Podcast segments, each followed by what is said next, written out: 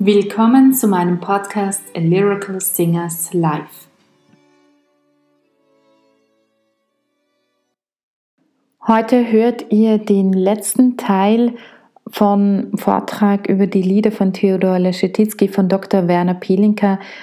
Diesmal über das Lied Zwei Wölkchen, spielte auf sonniger Au und ein ganz kurzes Anklingen der Analyse zum Lied Das Waldvöglein.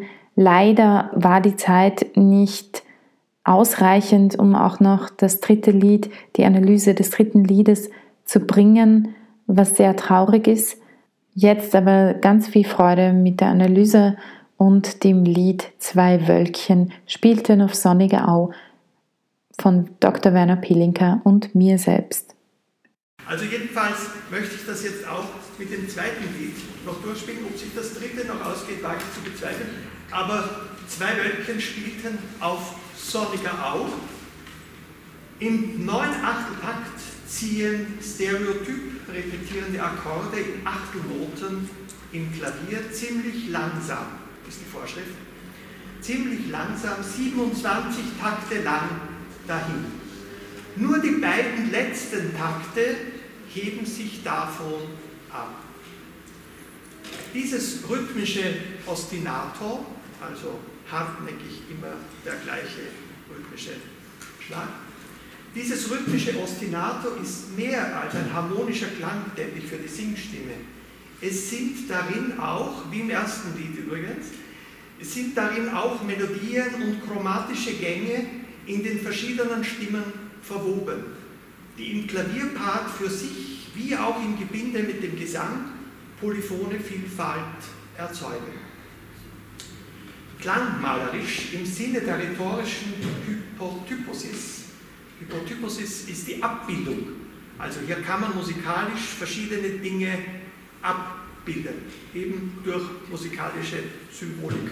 Also ein Berg würde beispielsweise durch ein Auf und dann wieder Absteigen sinnvoll als Hypotyposis zu äh, äh, darzustellen sein. Klangmalerisch im Sinne der rhetorischen Hypotyposis erzeugt schon das viertaktige helle Vorspiel im Pianissimo das Bild von den zwei Wölkchen am Himmel. Die Melodie der Singstimme in den Takten 5 bis 8 ist darin schon rudimentär in der Oberstimme vorgezeichnet. Beim zweiten Hören, jetzt können Sie versuchen, diese Melodie, die dann Barbara Pawelka singen wird, schon vorher im Klavier auch gesungen zu erleben. Ja, das Klavier soll ja auch singen. Das ist ja diese Forderung, die Leschetizky ganz zu Recht an die Pianisten erhebt. Und hier ist ein schönes Beispiel für so ein Duett gewissermaßen zwischen Klaviersingen und Gesangsstimmen. Überhaupt ist die vokale Stimme mit der Klavierbegleitung mal mehr, mal weniger im Verlauf des Liedes unisono verlaufend. Zu Beginn findet sich eine sogenannte Anadiplosis. Das ist eine Überlappung des viertaktigen Vorspiels mit dem ersten Satz des Textes durch dessen Auftakt. Diese Verzahnung der einzelnen Teile ineinander setzt sich bei allen vier Sätzen konsequent fort. Also Sätze sind hier tatsächlich die äh, Worte, also die Sätze werden sonst auch verwendet als Movement, ja, im Englischen haben wir die Unterscheidung, aber bei uns ist Satz für sowohl als auch. Aber hier ist der, der gesprochene Satz gemeint.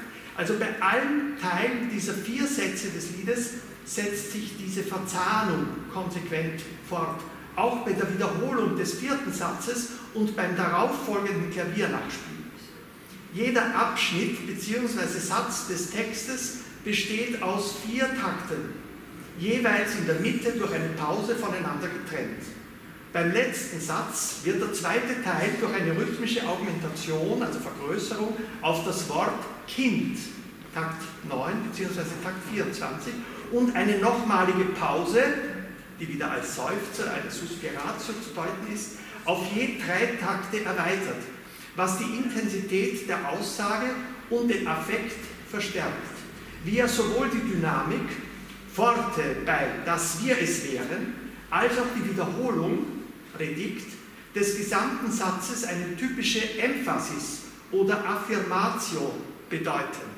Also wenn ich etwas wiederhole, dann verstärkt das die Aussage. Das ist ja vollkommen klar und das ist eben hier entweder, wenn Sie es griechisch bezeichnen wollen, als Emphasis oder lateinisch als Affirmatio rhetorisch richtig zu bezeichnen.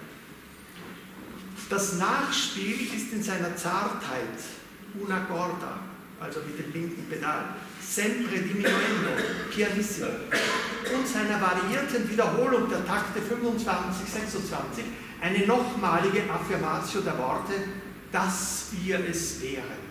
Dieses dass wir es wären, gleichsam in himmlischer Verklärung über eine plagale Kadenz, also plagale Kadenz ist subdominante Tonika, und arpeggierend in die Tonika D-Dur mündet. In ihrer Besonderheit dürfen die beiden Schlusstakte als Neuma gesehen werden.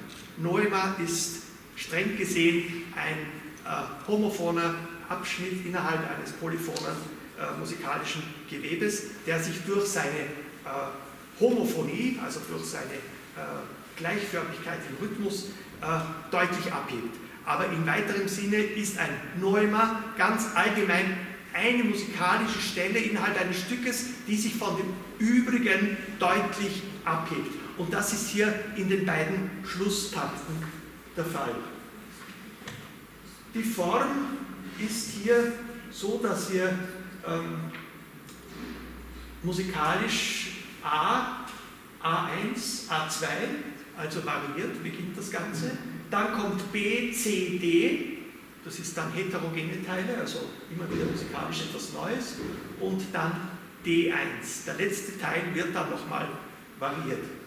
Also es ist eigentlich eine nicht ganz strenge, durchkomponierte Liedform, aber ähm, überwiegend. Die überwiegend heterogene Struktur des Liedes wird durch die stereotypen Achteln des Klavierparts und durch motivische und rhythmische Analogien in den verschiedenen Abschnitten zu einer organischen Ganzheit verschmolzen. Ich glaube, das haben Sie ja auch erlebt. Das Ganze wirkt sehr einheitlich. Aber trotzdem ist es eben, wenn man es strukturell musikalisch äh, unter die Lupe nimmt, ist es eben äh, ziemlich heterogen. Die große aufsteigende Sext am Beginn des ersten und zweiten Satzes zu den Worten zwei Wölkchen und sofern entspricht dem Typus von Liebesliedern.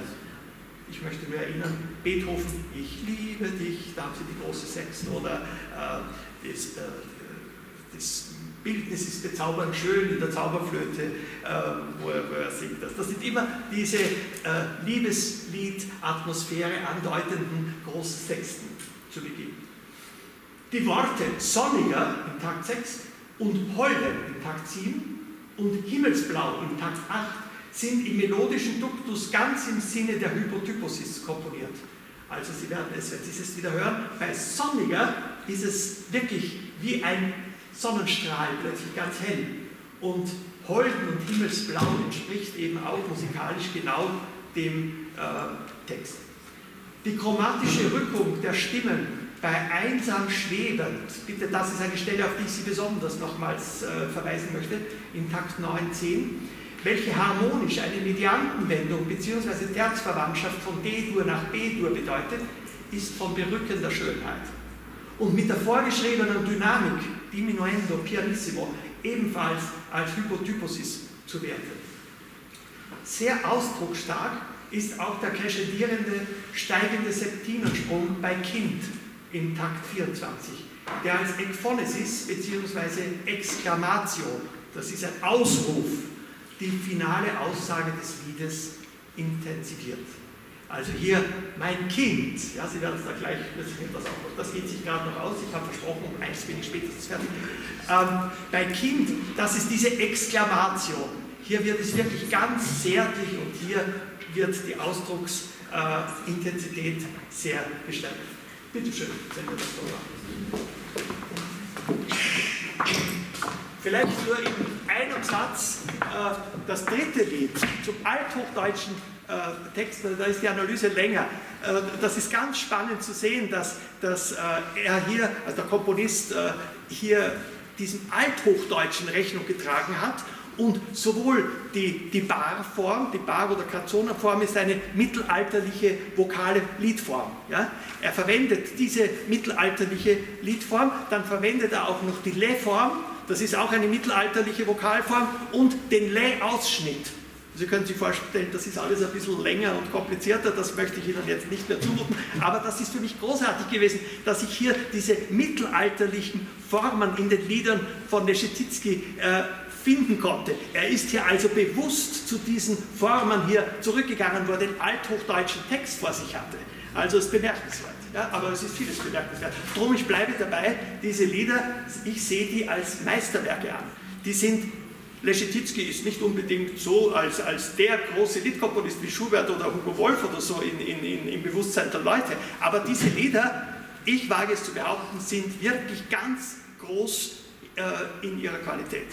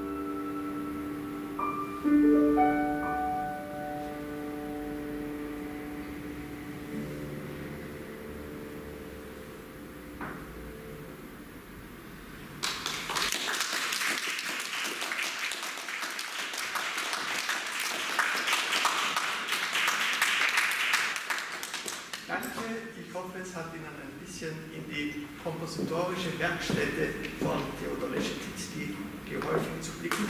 Und ich wünsche Ihnen jetzt eine angenehme Mittagspause und weiterhin am Nachmittag.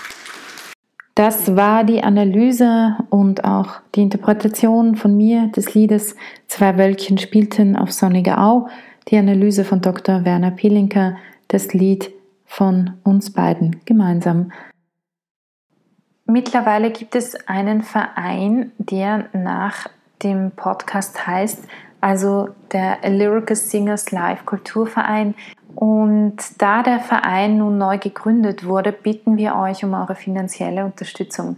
Mit eurer Unterstützung helft ihr uns, die Künstler fair zu bezahlen und damit den Aufbau eines neuen Opernensembles zu realisieren, das von der Kunst leben kann. Und zwar vor allem für jüngere Opernsänger. Ebenso helft ihr uns dabei, weitere Projekte zu realisieren. Was bekommt ihr für eure Unterstützung? Außer unserem sehr dankbaren Herzen erhaltet ihr ab einer regelmäßigen Unterstützung in der Höhe eines Cafés, das sind in Wien ca. 3 bis 4 Euro, eine Dankeskarte, sofern ihr uns eure postalische Adresse gebt. Außerdem den Zugang zu einer dritten billigeren Kategorie, die nur für regelmäßige Unterstützer ähm, reserviert ist. Für eine größere Unterstützung ab monatlich 10 Euro gibt es eine Freikarte pro Jahr zusätzlich für eine unserer Aufführungen.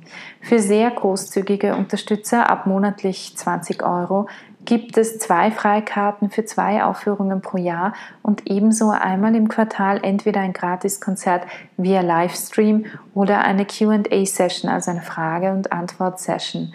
Für diejenigen, die eine Produktion gezielt mit einer etwas größeren Summe sponsern möchten, bitte meldet euch bei uns persönlich unter lyricalsingerslive at gmail.com. Ihr findet die Bankdaten zur Unterstützung in den Shownotes unten und ich danke euch jetzt schon ganz, ganz herzlich für eure Unterstützung. Für heute wünsche ich euch einen wunderschönen Abend, eine gute Nacht oder einen wunderschönen Morgen, wann immer ihr diesen Podcast hört.